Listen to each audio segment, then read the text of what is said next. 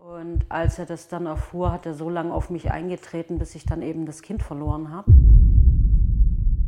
Ich habe das so erlebt. Wenn, wenn, wenn sich zwei Menschen lieben, dann gibt es auf die Fresse. Allerdings war ab dem ersten Tag klar, ich habe keine Kontrolle mehr über mein Leben. Dann hat er mich angeguckt und gesagt, ja, deine Mutter hat jedem erzählt, du bist gestorben. Hallo, schön, dass du wieder dabei bist. Ich muss dich schon mal vorwarnen, diese Folge ist nichts für schwache Nerven, ähm, denn es werden einige Gewaltszenen sehr bildhaft erzählt und falls du dir sowas nicht vorstellen kannst oder anhören möchtest, ist jetzt wohl der Zeitpunkt gekommen, besser diese Folge zu skippen und auf die nächste zu warten. Ähm, kurz vorab, es geht um Steffi, Steffi aus Berlin.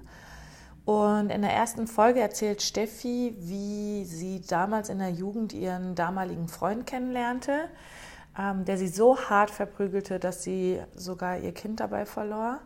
Sie erzählte mir, wie sie mit in die Türkei fliegen musste und dort an ihrem 18. Geburtstag zwangsverheiratet wurde.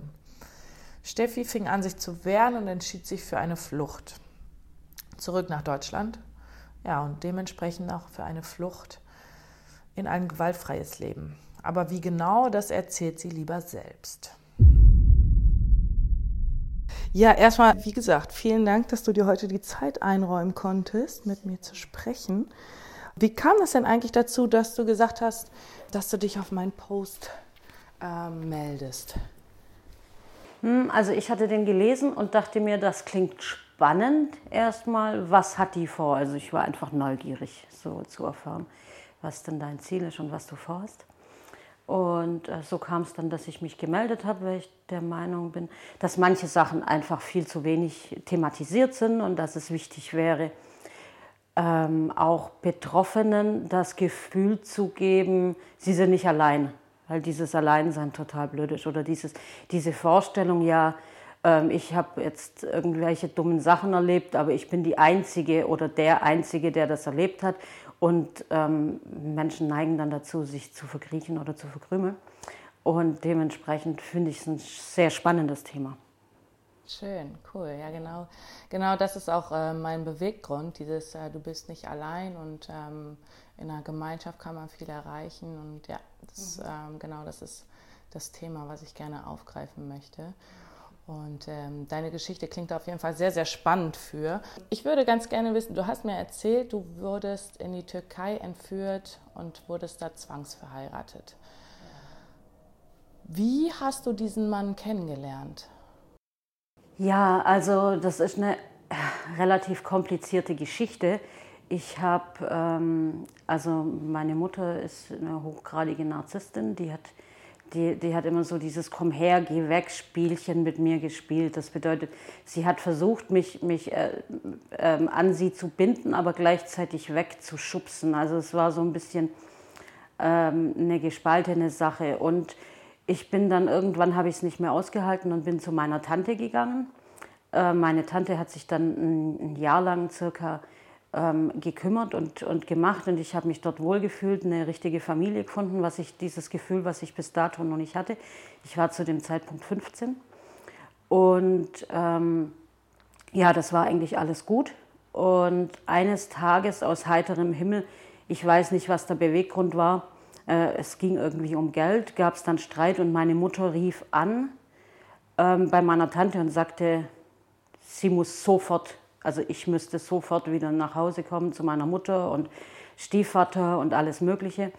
Und ich saß dann dran und weinte. Ich habe den Streit zwischen meiner Tante und meiner Mutter mitbekommen und ich habe dann, hab dann geweint. Und ähm, es war ganz schlimm für mich, diese Vorstellung, dort wieder hinzumüssen, weil es halt kalt war und meine Mutter war hochgradig gewalttätig. Also die hat mich dann immer mit der Hundeleine verprügelt und solche Sachen. Und ähm, ja, das war dann halt auch so, ich wusste nie, was ich zu erwarten habe. Sie war jetzt, in einer Minute grinste sie mich an und war freundlich und in der nächsten Minute habe ich dann Prügel bekommen. Also die war da sehr zwiespältig und ich konnte es einfach nicht lesen, was sie wollte. Und ähm, ja, und auf jeden Fall wollte ich dahin nicht mehr zurück, weil es für mich einfach ganz schlimm war. Und äh, meine Mutter drohte dann, mich wieder zu holen. Und dann ähm, hatte sich doch nur mein, mein Stiefvater eingeschaltet und dann gesagt, ja, er holt mich am nächsten Tag von der Schule ab. Und dann muss ich wieder ähm, zu meiner Mutter und zu ihm nach Hause. Dann bin ich ans Telefon gegangen und, hab, und hatte dann gesagt, ja, nee, ich will auf keinen Fall nach Hause und vorher bringe ich mich um und so weiter. Das habe ich dann zu meiner Mutter gesagt. Ja, ich war wirklich am Boden zerstört. Ich war total fertig. Ich musste da weg und das war eigentlich total schön und so. Und ähm, auf jeden Fall hat dann meine Mutter gesagt, ja, wenn du dich umbringst, dann ist das nicht meine Schuld, weil du bist ja jetzt schließlich noch bei deiner Tante. Und äh, also da habe ich dann das erste Mal so richtig krass gemerkt, wie egal ihr das ist, dass es eigentlich nur darum geht, dass sie dann keine Schuld trägt und dass sie dann so außen vor ist und sie ist ja da nicht schuld, wenn ihre Tochter gestorben ist. Ähm, also ganz schrecklich und auf jeden Fall war das dann so, ich hatte am nächsten Tag dann panische Angst, in die Schule zu gehen. Ich wollte auf keinen Fall in die Schule, weil nicht weil Schule blöd war, sondern weil ich halt nicht abgeholt werden wollte. Ich hatte Angst dass mein Stiefvater da am nächsten Tag dasteht. Und ähm, schlussendlich war es dann so, ich habe dann als ja, 15, knapp 16-Jährige beschlossen, ja, dann gehe ich jetzt halt nicht zur Schule. Und dann bin ich nicht zur Schule gegangen und, und, und habe dann halt, ja, bin dann halt in der Stadt gewesen und da ein bisschen so, ähm, ja, was macht man als, als Kind, der, der das Gefühl hat, keine Heimat mehr zu haben? Man stromert irgendwie durch die, durch die, durch die Stadt und ähm, zu dem Zeitpunkt war dann gerade ein Volksfest in meiner Heimatstadt, so Kirmes mit allem Möglichen. Und da habe ich dann eben bei den Autoscootern ähm, diesen türkischen Jungen kennengelernt. Der hat da gearbeitet, so Ferienjob, und den habe ich kennengelernt. Und ähm, war dann gefühlt halt einfach obdachlos. Also ich wusste nicht wohin. Zu meiner Tante ähm, wollte ich nicht, weil ich Angst hatte, ähm, dass, dass, dass da mein Stiefvater steht und meine Mutter. Und ähm, ich hatte bis dato die Erfahrung gemacht, überall, wenn ich von meiner Verwandtschaft ähm, vor der Türe stehe, dass dann halt meine Oma zum Beispiel, da war ich so oft und bin abgehauen, wenn meine Mutter mich wieder irgendwie verprügelt hat oder so. Und die hat dann wieder meine Mutter angerufen, dann stand ich am nächsten, ähm, zwei Stunden später wieder bei meiner Mutter, dann bin ich halt wieder abgehauen und so.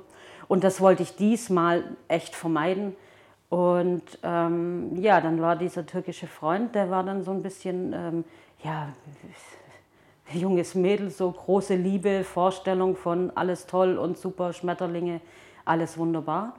Und so bin ich dann ein paar Tage mit ihm quasi dann irgendwo auf Spielplätzen übernachtet oder ähnliches und so lernte ich den dann kennen.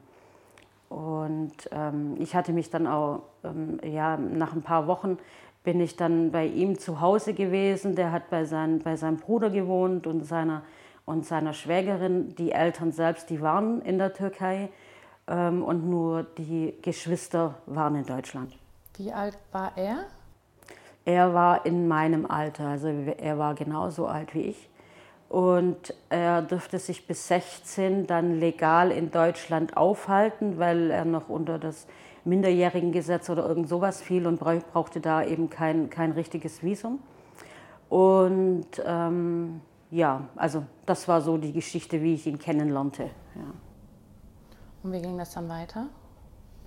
Hm. Ja, er, er wurde immer gewalttätiger. Das, das ähm, äh, Problem war eigentlich, er wollte unbedingt mit mir schlafen. Ich wollte eigentlich nicht, weil erster Freund und so weiter, wie es halt so ist. Ähm, man will da nicht sofort ähm, ähm, da drauf losstürzen. Und ähm, ja, also ich, hab, ich, ich wollte dann einfach nicht. Und ähm, ja, er hat dann versucht, mich zu überreden und machen und so weiter. Und schlussendlich war es dann so, dass, dass wir dann ähm, ja, nach zwei Monaten oder so miteinander geschlafen haben. Und ähm, ja, ich war zu dem Zeitpunkt dann quasi nur bei ihm. Ich war nicht mehr in der Schule, ich war bei seiner Familie, mehr oder minder so ein bisschen ein Stück weit abhängig.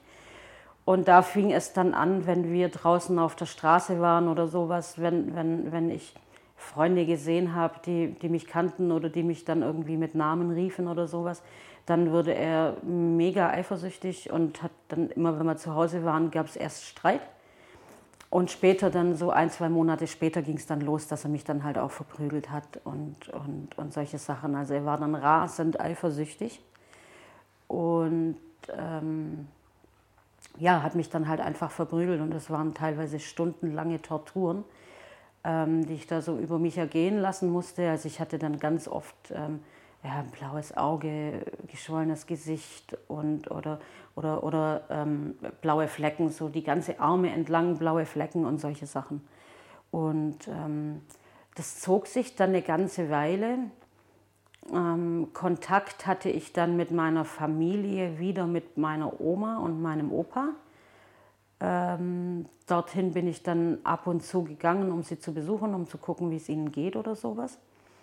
Und ähm, ja, aber es war kein, kein äh, ähm, Fluchtpunkt an sich, weil es stand halt immer im Raum, wenn ich länger bleiben will oder sowas, dann steht halt meine Mutter wieder vor der Tür und das konnte ich nicht einschätzen, wie sie es dann macht. Und dementsprechend habe ich mich dann trotz allem dazu entschieden, bei ihm zu bleiben und habe damals auch eine falsche Vorstellung von Liebe gehabt, denke ich. Ja, weil ja, Liebe ist in dem Alter sowieso ein ganz fragliches Thema. Aber zu diesem Zeitpunkt war ich der Meinung, ja, okay, ich bin da jetzt irgendwie ähm, aufgehoben, ich habe einen Platz und er hat dann geplant mit, wir können ja heiraten und verloben und so weiter. Und das war für mich das erste Mal im Leben das Gefühl dann, ähm, ja, ich, ich gehöre dahin und es ist gut, dass ich dort bin. Und er hat mich dann ähm, das, das war auch so ein, so ein Ding, er hat mich dann verprügelt, dann wollte ich ihn verlassen und dann kam er und hat um mich gekämpft. Das war dann für mich im Nachhinein betrachtet, wenn man so reflektiert, so ein bisschen das Zeichen, ja, ich bin es wert, dass um mich gekämpft wird oder ich bedeute ihm irgendwas. Und dann bin ich halt immer wieder bei ihm auf der Matte gestanden und habe mich im wahrsten Sinne des Wortes weichklopfen lassen von ihm. Und ähm, ja, und, und dann war es dann eben so, dass er dann, ähm, wir waren dann ein, ein, gutes Jahr oder sowas zusammen, mehr als ein Jahr. Und da passierten auch noch ganz viele schlimme Sachen. Ähm, das wäre jetzt, glaube ich, zu viel, das alles so zu erzählen.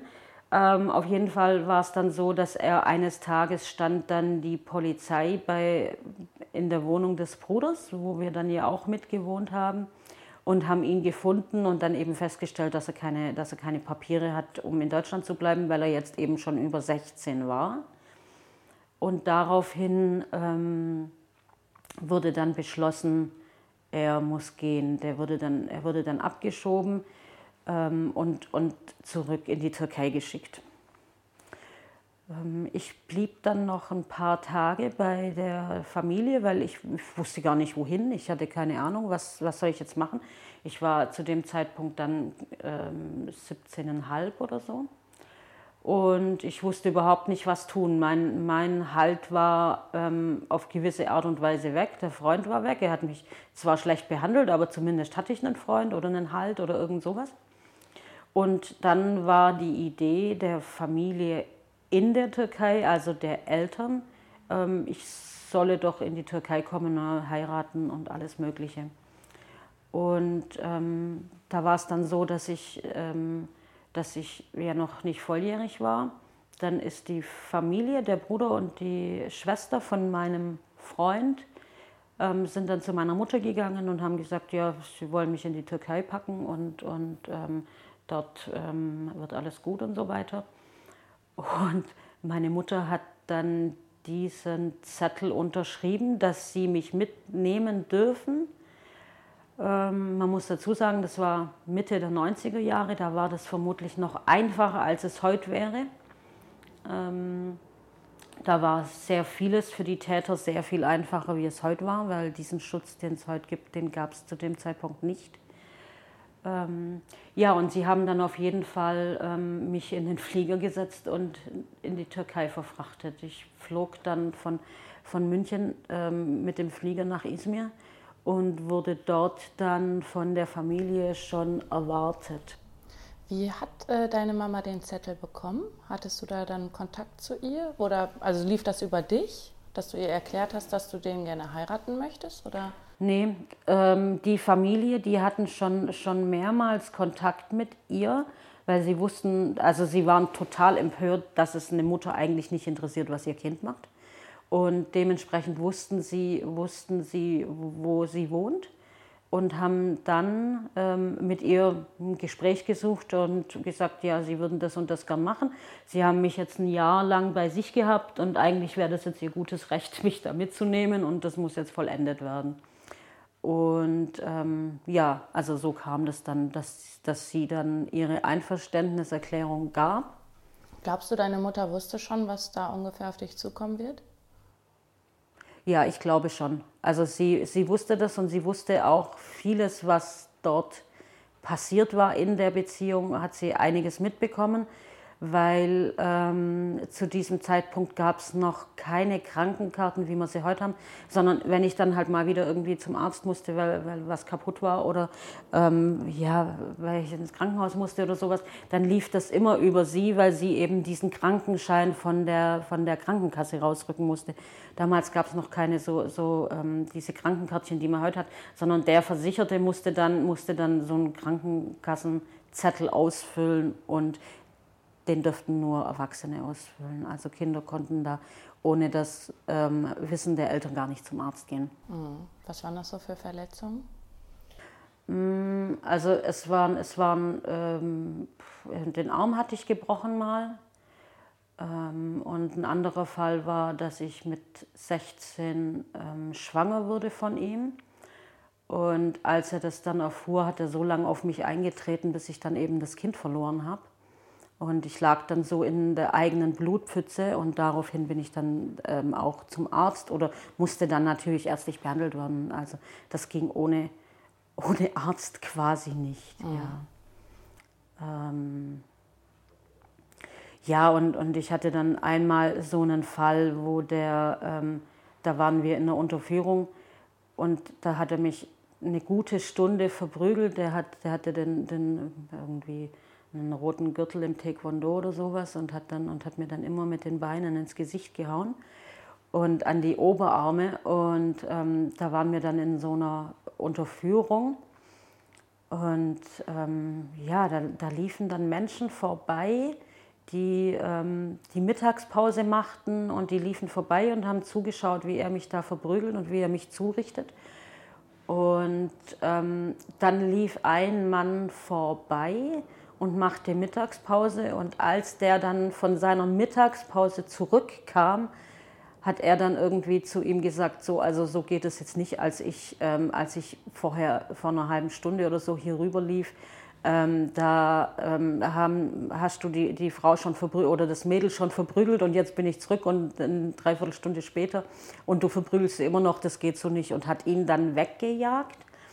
Und er hat mich dann, ähm, der, der, der, dann zur Hilfe kam, der hat mich dann mitgenommen und ich saß dann bei ihm in, bei, bei der Vorzimmerdame seines Büros und ähm, die hat sich dann, ja, die hat sich dann so ein bisschen um mich gekümmert ähm, und, und wollte wissen, was los ist und wie es mir geht. Und ich hatte dann so ein ganz, ähm, ganz geschwollenes Gesicht und alles, die ganzen Arme waren blutunterlaufen und es tat weh jede Bewegung tat weh. Ich habe gedacht, mir platzt der Kopf. Also es war wirklich ganz schlimm. Ähm, und sie rief dann meinen Vater an. Deinen leiblichen? Meinen leiblichen mhm. Vater, meinen leiblichen Vater, also nicht meinen Stiefvater. Sie rief dann meinen leiblichen Vater an und ähm, sagte, die Tochter ist da und er soll doch bitte dazukommen und äh, es, es wäre wichtig. Und dann kam er und ähm, hat dann mit der Dame gesprochen und sagte, ja, ja, alles super, alles gut. Ähm, er kümmert sich um mich, wunderbar. Quintessenz war dann, er hat mich tatsächlich dann mitgenommen, ins Auto gepackt, den fürsorglichen Vater gespielt. Und ähm, dann hat er mich an der nächsten Straßenecke wieder rausgeworfen und sagte, ja, ich hab, bin verabredet mit, mit, mit meiner Frau, wir gehen zum Essen, ich kann mich jetzt nicht darum kümmern. Und dann stand ich halt wieder auf der Straße. Ähm, das war halt auch wieder so ein Zeichen, ja, okay, du bist ganz allein, es gibt niemanden, der dir helfen kann. Dein Vater interessiert sich nicht dafür, ähm, deine Mutter ist sowieso egal. Ähm, ja, zu meiner Tante wollte ich nicht. Also es war alles so ein bisschen ähm, ganz schwierig. Und ja, schlussendlich stand ich dann wieder auf der Straße und hm, es dauerte keine zehn Minuten. Dann, dann, dann stand mein türkischer Freund eben wieder da und ähm, hat dann über sieben Ecken mitbekommen, wo ich bin, weil er, er ist da irgendwie so, so ähm, ja, wahrscheinlich im Kreis gelaufen und hat gewartet, bis ich da aus diesem Büro wieder rauskomme und hat es dann halt bemerkt, wie ich, wie ich dann wieder dort war. Und er hat mich dann wieder mitgenommen. Und ähm, der, der Bruder, der war völlig schockiert, als er mich sah, ähm, weil so zugerichtet wie an dem Tag war ich noch nie. Also da ging es mir, ich war wirklich, ähm, ich hatte das Gefühl, da ist alles gebrochen und, und es, fühlt, also es fühlte sich einfach an, wie wenn man mit dem Fleischklopfer draufgeklopft hätte. Und das war dann auch wieder so so, so ein Punkt, wo ich dann ins Krankenhaus musste und wo es meine Mutter dann eben auch wieder mitbekommen hat. Von dem her würde ich sagen, um deine Frage zu beantworten, ähm, ob meine Mutter wusste, was auf mich zukommt. Ja, sie wusste, was auf mich zukommt, würde ich ah. heute ganz klar sagen. Gab es damals so Organisationen wie ein Frauenhaus oder gerade wenn die im Krankenhaus, können Sie sich ja vorgestellt haben, was passiert ist, dass da vielleicht mal jemand auf dich zukam, um dir irgendwie ein paar Möglichkeiten aufzuzählen, was man alles hätte machen können? Gab es so eine Person? Nee, gab es nicht. Ähm, es war, ich war dann ab und zu im, im Jugendhaus, da waren dann ähm, Was ja, sozialer, ein Jugendhaus? ein Jugendhaus, also so ein, so ein Haus, wo, man, wo, wo eben Jugendliche reinkommen, ähm, so ein Stadtteilhaus, wo, wo sich die Jugendlichen des Stadtteils treffen. Und da war ich dann in dem Jugendhaus und ähm, ja, die haben das dann mitbekommen, aber so wirklich getan hat keiner was. Sie haben sich das angeschaut und sagten, ja, ja, alles wird gut und so ein bisschen auf die Schulter geklopft. Aber so richtig ähm, aufgefangen oder ähnliches würde ich da nicht.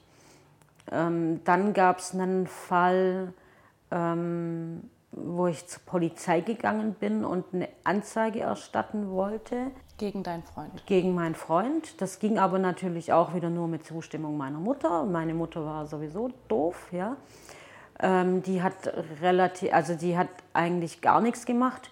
Und ähm, ja, die hat dann immer nur gedroht und, und, und Phrasen und ja, wenn ich ihn erwische, dann gibt es aufs Maul und sowas. Also es war dann halt mehr heiße Luft als, als dann tatsächlich irgendwas getan.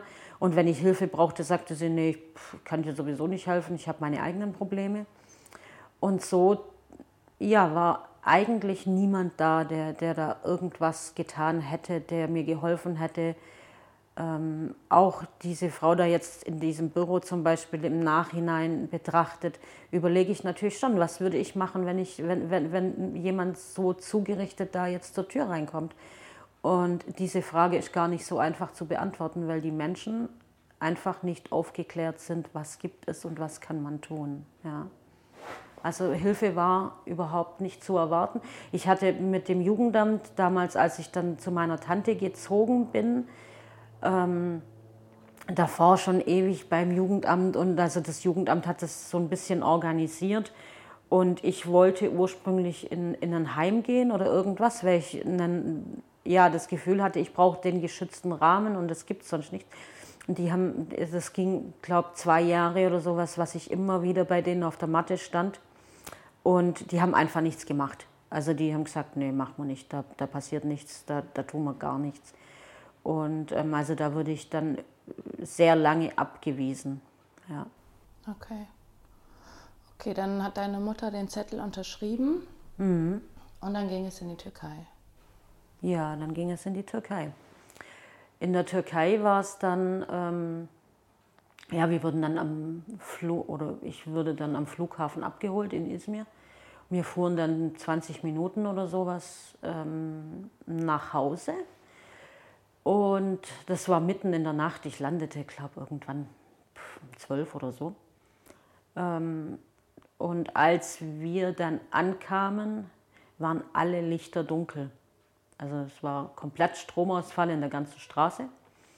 Das war was, was meine Schwiegermutter dann immer gesagt hat, um, ähm, ja, um nachher zu sagen, ja, die Hexe ist eingezogen, als sie gekommen ist, ist alles dunkel geworden.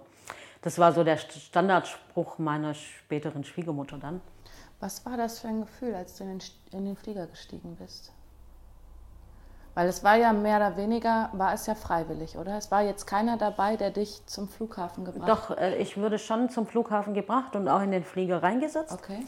Und ähm, ja, es war ein zwiespältiges Gefühl. Dieses Gefühl, wenn ich jetzt hier bleibe in Deutschland, wo gehe ich hin, was mache ich, was passiert mit mir? Ähm, ich, wo, wo, wo, kann ich, ähm, ja, wo kann ich sein? Und ich wusste, dass ich in der Türkei sein kann und dass ich dort mehr oder minder ähm, ähm, leben kann. Aber ich wusste, dass das da ein, ja, dass, dass da eben viel Gewalt auf mich zukommt in einem fremden Land.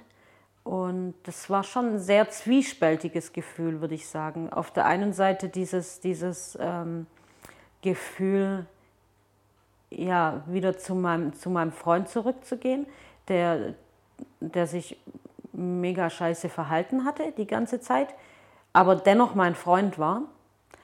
Ähm, oder eben die Entscheidung, in Deutschland zu bleiben und, und mich da irgendwie rauskämpfen und dort dann quasi gefühlt von allen verlassen zu sein. Ähm, nicht gewollt zu sein, nicht gebraucht zu werden oder sowas. Ja. Also es war ein sehr zwiespältiges Gefühl. Hast du dich also auch ein bisschen auf deinen Freund dann gefreut? Ja, also ich habe mich, hab mich definitiv auch auf ihn gefreut. Ähm, ja, weil er zu diesem Zeitpunkt einfach eine Person war, die mir ein Stück weit Halt gab. Ähm, ja. Würdest du zu der Zeit damals von einer Liebesgeschichte sprechen? Nee. Ähm, damals definitiv, definitiv nicht mehr. Also ich würde sagen, es war ein Abhängigkeitsverhältnis. Wusstest ein ganzes du das damals Stück. Schon? Nee. Nee. Ich wusste das damals so noch nicht. Und, und also ich wusste nicht, wie Liebe funktioniert. Ich, ich war da ja, ähm, meine Mutter hat immer behauptet, sie würde mich lieben und hat mich verprügelt. Also war für mich das eigentlich untrennbar. Also für mich war das, wenn dich jemand liebt, dann verprügelt er dich. Also dieses, dieses Ding, ähm, wenn dich jemand wirklich lieben würde, dann würde er dir kein Haar krümmen oder sowas. Dieses habe ich ja nie gelernt. Sondern es war immer, ja, wenn man dich, dich äh, ähm, verprügelt, das ist überhaupt nichts Schlimmes. Das ist normal, das gehört zum Leben dazu. Ähm, ja, also das war, ich, ich habe das nicht als falsches Verhalten von ihm gesehen, sondern das, das Problem war eher, dass ich dachte, ich bin falsch, deswegen macht er es. Also das, ich habe da immer die Schuld bei mir gesucht. Warum macht er das? Ja, ich habe jetzt nicht irgendwie ähm, die, die Sachen äh, richtig abgespült oder ich habe das nicht gemacht oder ich habe jenes gemacht oder ich habe äh, diesen, diesen anderen Typen wirklich gegrüßt und vielleicht hätte ich einfach ihn nicht grüßen sollen. Ähm, also ich habe da die Schuld bei mir gesucht und nicht ähm, das Gefühl gehabt, dass er etwas falsch macht. Und ich glaube, das hat mich dann auch ganz lang bei ihm gehalten. Ähm, immer dieses Gefühl zu haben, ja, ich bin ja falsch. Er macht ja eigentlich, ja, er bestraft mich ja nur für etwas, was ich selber verbockt habe. Ja. Mhm. ja, ich würde sagen, das hielt auch wirklich ziemlich lange an. Dieses, dieses ähm, Schmerz und Liebe gehört zusammen oder dieses ja ver, ver, verprügelt werden oder, oder nicht wertgeschätzt zu werden oder sowas, das gehört, gehört einfach dazu. Hattest du damals ähm, eine Freundin oder jemand, mit dem du halt über diese Situation sprechen konntest? Oder vielleicht auch gerade in der Schulzeit, dass du mal bei einer Freundin zu Hause warst, um zu sehen, wie andere Eltern vielleicht mit ihren Kindern umgehen? Dass man so ein Beispiel, mal ein anderes Beispiel gesehen hätte? Hm, ich hatte, eine, ich hatte eine Freundin, meine allerbeste Freundin, da war die Mutter genauso psychopathisch wie meine. Also da habe ich es genau so gesehen. Ähm, und wir haben uns in unserem Leid so ein kleines Stückchen zusammengetan. Die Mutter, die war, ich würde sagen, die war genauso verrückt wie meine Mutter. Mhm. Ähm, dort habe ich das auch so gesehen. Und andere Freunde, wo ich dann wirklich mal zu Hause war oder so, hatte ich in dem Sinn nicht, sondern das waren dann eher Kumpels, die man halt, ja, so Clique und ja, ja, so richtig Einblick in andere Familien hatte ich nicht, außer dann eben bei meiner Tante.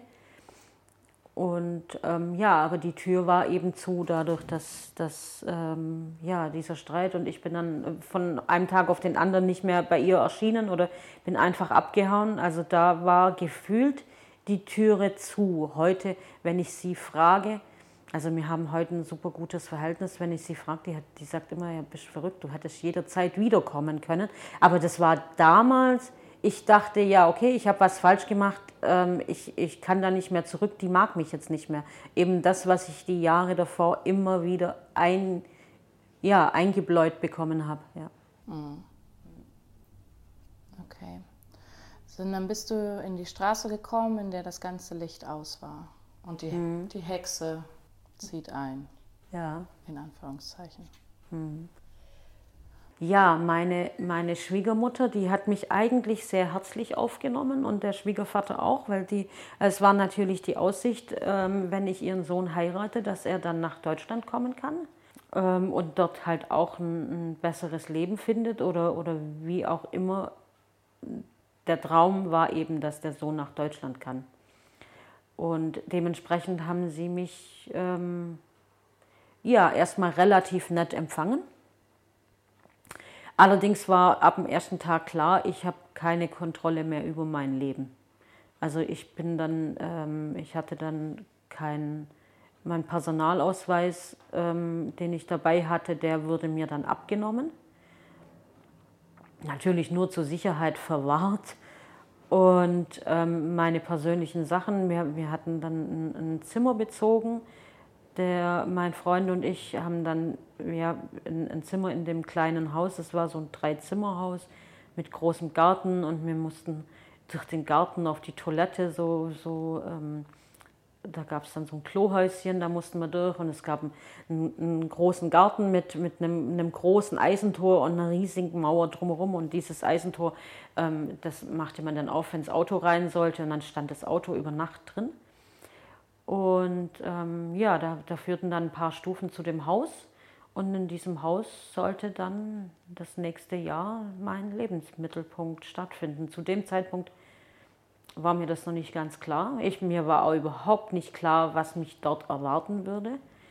Mir war nicht klar, wie es in der Türkei sein würde.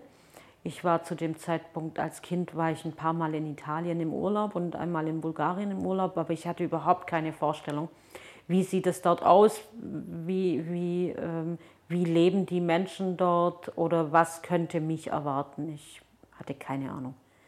Ich bin da ziemlich blauäugig auch rangegangen und dachte, ja, jetzt wird alles gut. Mm. Und ja, das war dann eigentlich relativ schnell auch so, dass ich dann halt, ja, als deutsches Mädel, die ähm, relativ, ja, ich hatte halt eine, eine große Schnauze und habe dann halt meinem, meinem Freund auch immer wieder Worte gegeben oder, oder, oder sowas. Und ähm, das war überhaupt nicht gern gesehen. Dann zu dem Zeitpunkt, als das dann klar wurde, dass ich jetzt nicht so dieses ähm, Heimchen am Herd bin, das immer so Ja und Amen zu allem sagt, wurde dann meine Schwiegermutter ähm, massiver und hat dann eben zu meinem Freund immer wieder gesagt, er soll doch dann mal dafür sorgen, ähm, dass ich ähm, weniger aufmüpfig bin und er soll da jetzt halt mal mich ähm, ja, züchtigen quasi. Mein Schwiegervater hat es auch gemacht, also nicht bei mir. Er, er hat nie Hand angelegt an mich, ähm, sondern das war die Aufgabe meines Freundes. Aber er hat es bei seiner Frau, also sie war auch ähm, grundsätzlich ähm, Opfer ein ganzes Stück weit. Also der hatte noch eine, er hatte noch eine Freundin, eine, eine Geliebte irgendwie, mit der er sich regelmäßig traf. Wenn er dann nach Hause kam, sie hatte das dann, dann bemerkt, ähm, war es dann ganz oft so, dass sie dann gesagt hat, ja, warst jetzt wieder bei der Alten oder irgend sowas. Und daraufhin hat er sie dann wieder verprügelt, so nach dem Motto, es geht dich nichts an und misch dich nicht ein und ich bin der Mann im Haus und du hast zu parieren und so. Also es war schon so, dass sie das auch erlebt hatte und den Sohn dazu anhielt, das seiner Frau auch zu tun, weil es für sie vermutlich völlig normal war. Also es war, es, es war einfach normal. Es war nichts, was dort jetzt hinter verschlossenen Türen passierte, sondern im Gegenteil, es war ja fast schon so ein Ritterschlag für einen Mann, wenn der Mann die, die, die Frau schlagen konnte oder, oder wie auch immer. Also es war eher ein Zeichen dafür, dass er daheim die Hosen anhat.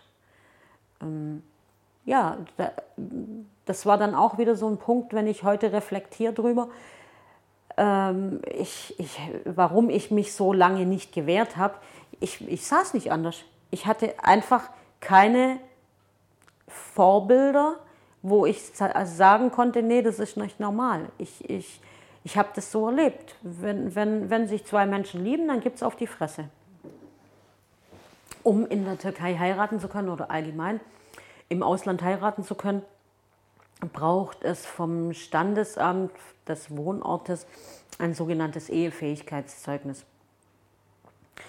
um ähm, heiraten zu können. Die Standesbeamtin meiner Heimatstadt hat sich an meinen Vater gewandt, weil die sich persönlich kannten. Ähm, die waren irgendwie gemeinsam auf der Schule oder sowas und sie hat ihm dann angerufen und sagte, hey, deine Tochter möchte in der Türkei heiraten, da steht eine Familie, die ähm, dieses Ehefähigkeitszeugnis abholen möchte. Das war zu dem Zeitpunkt, als ich schon in der Türkei war, das war dann die Parallelgeschichte, die sich hier in Deutschland abgespielt hat. Ähm, und mein Vater versuchte dann dieses Ehefähig, also dieses Ausstellen des Ehefähigkeitszeugnisses so lang wie möglich hinauszuzögern. Also der, der sagte, was, Türkei geht gar nicht und, und also er war völlig schockiert. Ähm, weil es halt eigentlich nicht, weil er Angst um mich hatte, sondern wie sieht es dann in seinem Lebenslauf aus, wenn die Tochter mit einem Türken verheiratet ist.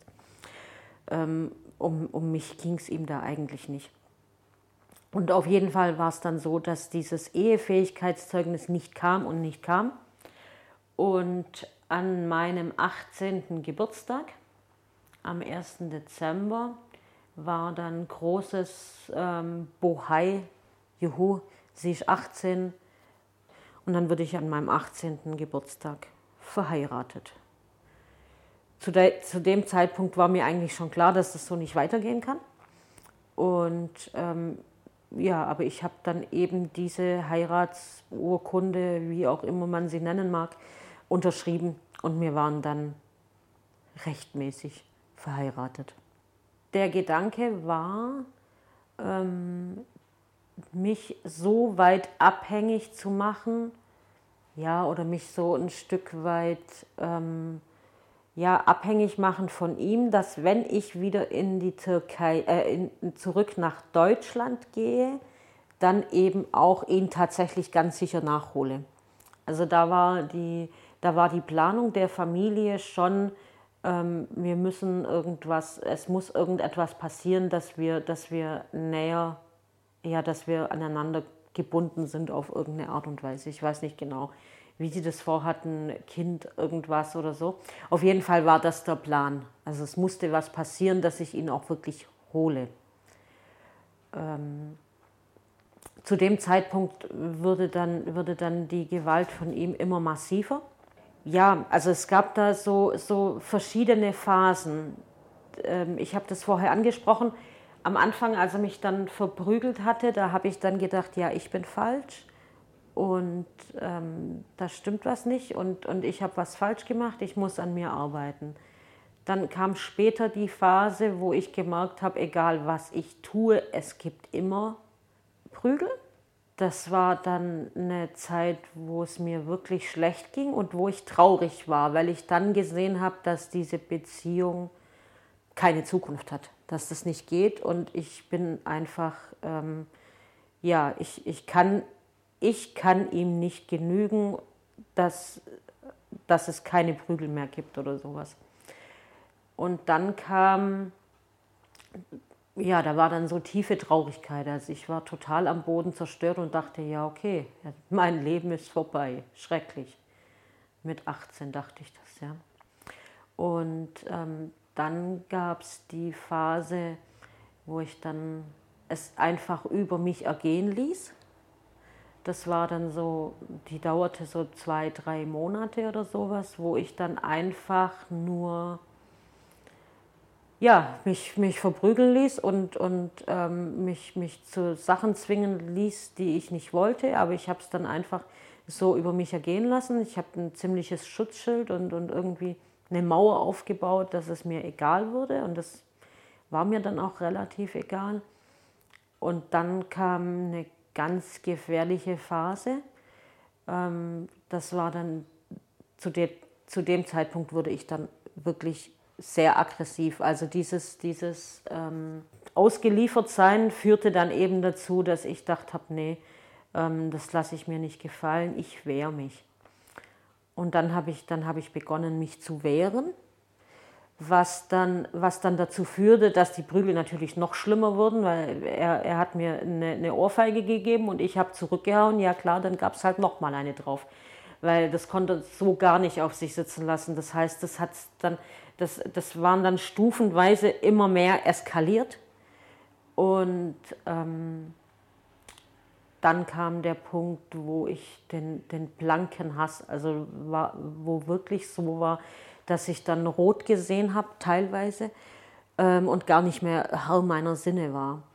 Und ähm, das, das ging dann so weit, dass er, er hat mich dann, dann verprügelt, was immer mehr eskalierte. Also diese Prügel wurden immer schlimmer. Ähm, und ich habe dann halt den nächstbesten Gegenstand nach ihm geworfen, ihm auf den Kopf gehauen. Also der hatte halt mal einen Aschenbecher auf dem Kopf gehabt oder solche Sachen. Eine, so eine, eine Box von, von einer Stereoanlage habe ich ihm mal übergezogen. Ähm, für den Moment tat es natürlich gut. Im nächsten Moment gab es dann halt noch mehr Prügel. Und ähm, das war dann der Punkt, wo ich gewusst habe, ich muss aussteigen. Also das war dann völlig klar, dass wenn ich noch jeder Tag, den ich hier bin, steigt die Gefahr, dass ich eines Tages ein Messer in der Hand habe und ihn wahrscheinlich absteche oder irgend sowas. Und es war mir klar, dass wenn, wenn ich so etwas tun werde in meinem Affekt, dass ich dann nicht mehr lebend aus der Türkei rauskomme. Also das war mir völlig klar. Meinst du, deswegen war es eine gefährliche Phase? Ja, ja. Ich glaube, das war wirklich so, dass ich ähm, ich war eiskalt und ich habe einfach nur noch um mich gehauen. Ich wollte es, ich wollte einfach, dass es aufhört. Und wenn es bedeutet hätte, ich muss ihn totschlagen, dann hätte ich es vermutlich gemacht. Und, und, die, und die Gefahr sah ich kommen, dass eines Tages, dass ich halt wirklich in die Küche gehe und Messer hole und ihn absteche oder irgend sowas. Also das, war, das war so diese Phase und da habe ich dann für mich beschlossen, nee, also türkischer Knast geht gar nicht und möchte ich alles nicht. Ähm, es muss etwas anderes passieren. Gab es in der Ehe auch harmonische Momente? Nee. Komplett gar nicht. Nee. Ähm, wir hatten eigentlich keine Gemeinsamkeiten, wir hatten keinerlei gemeinsame Interessen oder sowas, wie, wie, wie das eigentlich so in einer Beziehung wäre, was ich heute alles gelernt habe. Ähm, es war einfach nur, ähm, ja, da ist jemand, der interessiert sich für dich, ja super, sonst tut es ja keiner, dann bleibe ich da. Aber so wirklich harmonisch war es nicht. Es war, es war ähm, ja, ein Abhängigkeitsverhältnis, das, das sich immer höher geschaukelt hat. Weil du hast ja also gesagt, am Anfang, als du in die Türkei gekommen bist oder kommen musstest, hattest du dich noch auf ihn gefreut. Das heißt, bis dato gab es wahrscheinlich noch harmonische Momente? Oder war das eher das Freuen drauf, da ist jemand, der um mich kämpft und egal ja. wie es sich anfühlt? Ja, ja. Also das war nicht so, ähm, so wirklich glücklich, wie ich es jetzt heute beschreiben würde, waren wir nie. Damals, als ich wenn, wenn mich jemand gefragt hätte, als ich 17 war, bist du glücklich, hätte ich vermutlich ja gesagt. Hätte ich gesagt, ja, ja, klar, ich bin glücklich, ich habe einen Freund, der verprügelt mich zwar, aber ich habe einen Freund und ich habe einen Platz, wo ich hingehöre. Ähm, das war so meine Definition von, von Glück, ein Stück weit. Aber Harmonie mit irgendwelchen ähm, Beziehungen, Perspektiven, wo geht's hin, wie geht's weiter, ähm, schöne Momente haben, gemeinsame Dinge erleben oder sowas, das hatten wir nicht. Hat er Zärtlichkeiten verlangt? Wie sieht es aus mit Sex? Wollte er sowas? Gehörte ja. das für ihn dazu? Ja, ja. Also das war ähm, ein allumfassendes Thema. Also er wollte regelmäßig, ich wehrte mich regelmäßig, aber es, es, half nichts. Also das endete dann eben auch sehr häufig in Gewaltorgien. Also kann man da von Vergewaltigung sprechen? Ja, mhm. auf jeden Fall. Er hat mich regelmäßig dazu, zum Sex gezwungen und für ihn war das auch völlig normal. Da muss ich dazu sagen, dass es auch in Deutschland völlig normal war. Ähm, zu diesem Zeitpunkt, das war Mitte der 90er Jahre, ähm, ich, ich, als ich dann zurückkam, also wenn wir jetzt einen kurzen Zeitsprung machen, als ich zurückkam nach Deutschland, ähm, kam er dann irgendwann auch mal wieder nach Deutschland ohne, äh, ja, also es war eine Odyssee zurück dann. Und ähm, da wollte ich dann Anzeige erstatten wegen Vergewaltigung und so weiter. Und es gab diesen Straftatbestand nicht zu diesem Zeitpunkt. 1999 wurde die Vergewaltigung in der Ehe dann tatsächlich auch als Straftat angesehen oder 2000, ich weiß nicht mehr genau. Auf jeden Fall zu dem Zeitpunkt, ähm, das war 94, 95, ähm, gab es, äh, war das einfach kein Straftatbestand. Er durfte was heute gesehen völlig schrecklich ist. Wir stellen uns da manchmal hin, als ob, die, als ob die in anderen Ländern in der Steinzeit leben, aber bei uns ist es noch keine 20 Jahre her. Da dürften die Männer sich von den Frauen Sex holen, wie sie wollten. Und die Frauen konnten nichts dagegen tun. Gut, dass, das in den, dass es schon 20 Jahre ähm, gibt oder fast 20 Jahre, aber eigentlich traurig, dass es, dass es so lange gedauert hat. So, das war's jetzt erstmal für heute. In der nächsten Folge erzählt Steffi, wie sie aus ihrem türkischen Zuhause ausbrach. Es wird auf jeden Fall äh, ein spektakulärer Ausbruch. Und äh, ja, die Flucht nach Deutschland schaffte und wie ihr die Polizei damals nicht helfen wollte.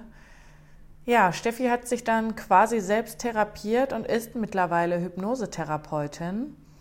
Und als kleines Experiment habe ich mich auch von ihr hypnotisieren lassen. Es bleibt also weiter spannend. Es war auch sehr spannend für mich, ganz abgesehen von dem Gespräch, auch dieses Experiment mitzumachen. Vergesst also bitte die Bewertung nicht und ähm, erzählt mir, was ihr gut fandet, was ihr nicht so gut fandet. Schaltet wieder ein nächste Woche, abonniert diesen Podcast, um die nächste Folge nicht zu verpassen und wir hören uns nächste Woche. Tschüss.